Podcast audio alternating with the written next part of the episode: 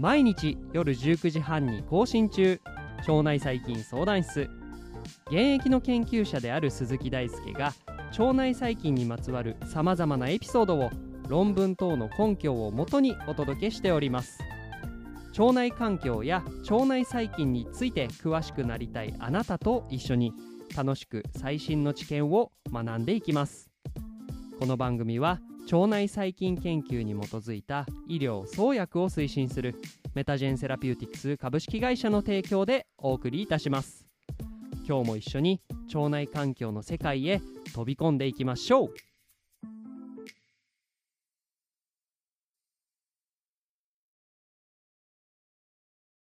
ということで皆さんこんばんは。本日はエピソード329ということでエピジェネティクスという学問についてお話をしていきます、えー、今週はもう2023年7月のラストスパートですよね。小学校や中学校ではもう夏休みが始まっていて親御さんの方は給食に打って変わって、えー、少し家でご飯を作る量が増えたりとか、まあ、お祭りが解禁されてね忙しくなったりしているのではないでしょうか。暑い中で忙しいそんな季節が到来しています。熱中症対策や冷房への当たりすぎで風邪になることにはぜひお気をつけください、えー、今週からはしばらくですねエピジェネティクスに焦点を当てたエピソードをお話ししていきます。これちょっと聞いてる方からすると唐突に謎のテーマ設定だなというふうに思ったのではないでしょうか。まあ、実は腸内環境においてエピジェネティクスとても重要です。で、まあ、エピジェネティクスとさっきから連発してますがまずはこれが何なのかというところから解説をしていきます。ここでは国立環境研究所、まあ、通称国環研の、えー、記事で説明されているエピジェネティクスの説明がとても分かりやすいので引用したいと思います。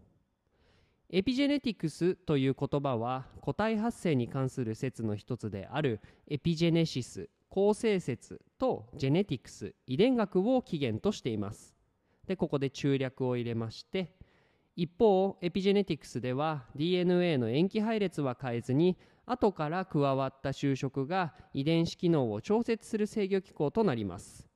ということで、えー、国立環境研究所のエピジェネティクスに関する説明を、えー、引用したんですけれど、まあ、この文章について詳しくお話をしていきましょう。えー、まずですね一番最初の文でエピジェネティクスとは構成説と遺伝学からの、え、学問領域ということになっています。で構成説エピジェネシスとは、え、どういうものなのかどういう説なのかと言いますと生まれた後に細胞の分化が進んでやがて生体に成熟していくと、まあ、そういう説のことを指しています。一方で前世説というものも以前は唱えられておりましてこれは対照的に、まあ、生体、まあ、つまりですねある程度個体としても成熟度が、えー、高い状態で、えー、体の原型が一番最初からあってそれがですね成長とともに大きくなっていくという説になります。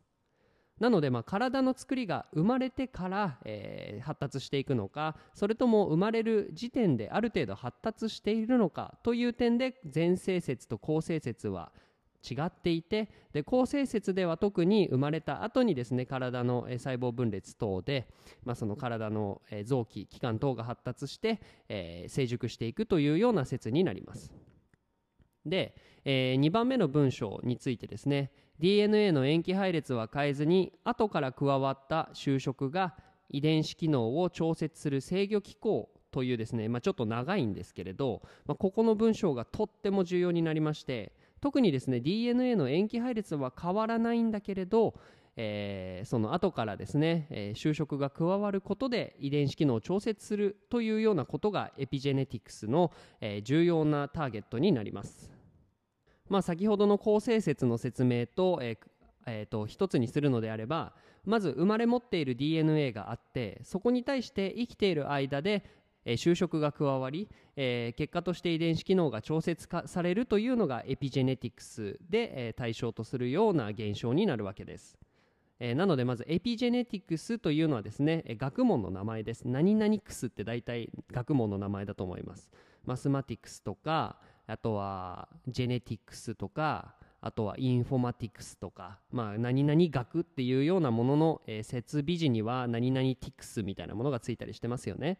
で、まあ、ここではエピジェネティクスという学問として、まあ、生まれた後にですね DNA に対する就職が変わることで、まあ、その遺伝子機能が制御されるような現象を追う学問になるこれがエピジェネティクスです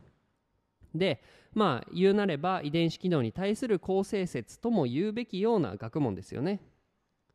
でエピジェネティクスの凄さを感じるには遺伝学ジェネティクスの例を考えると一番早いので、まあ、こちらからお話をしていきます。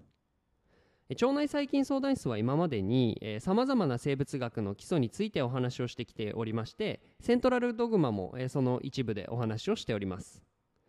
セントラルドグマについて簡単にご説明すると、まあ、遺伝情報の物質的な実態である DNA からですね情報が RNA へと受け渡され RNA からタンパク質へと遺伝情報が一方向に流れていく、まあ、この決まりのことをセントラルドグマと呼んでいました。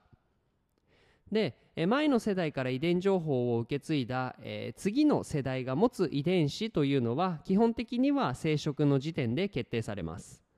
私たち人のように、まあ、有性生殖によって、えー、繁殖が行われるような生物種で言えば、まあ、その両親から遺伝情報の一部ずつが受け渡されて私たちのゲノム情報となるわけです。ではこれに従うと例えばゲノムが理論上同一の一卵性ソーセージの個性はどのように説明するのでしょうか？全く同じような、まあ、外見としては似たような人になると思いますが、えー、個性としてはそうではないことがあると思います。またですね個体内においても私たちの細胞は同一のゲノムを共有していますが、えー、ではですね細胞間の機能の違いはどのようによって説明されるのかと。元はといえば私たちは受精受精卵という一つの細胞から始まってそれが細胞分裂によって、まあ、30兆ぐらいの細胞の塊として私たちは生きているわけなんですけれど、全体に共通されるゲノムからどのようにして細胞の個性が生じているのかと。で、まあ、こういった疑問に答えるのがエピジェネティクスになります。え細胞分裂後も実はですね DNA や染色体構造に対して科学的な化学的な変化が起こっていてこれによって遺伝子発現量は変化しています、えー、セントラルドグマの仕組みにのっとって DNA から RNA へと遺伝情報が受け渡される過程においてですね実は変化が起こるというのがですねこの細菌エピジェネティクスにおいて知られるような、えー、機能になっています。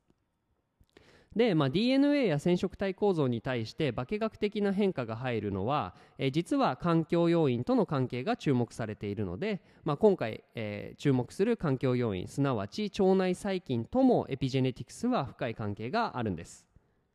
平たく言えばエピジェネティクスと腸内細菌の関係で取り上げるのは腸内細菌という、えー、存在によって遺伝情報の読み取られ方が変化するような現象に着目していきます。まあ、この遺伝情報の読み取られ方が変化する結果として下流で起こる代謝に変化が生じたりします。エピジェネティクスと腸内細菌というテーマに、えー、面白さをですね今回のエピソードから感じていただけたら、えー、とっても嬉しいなというふうに思います。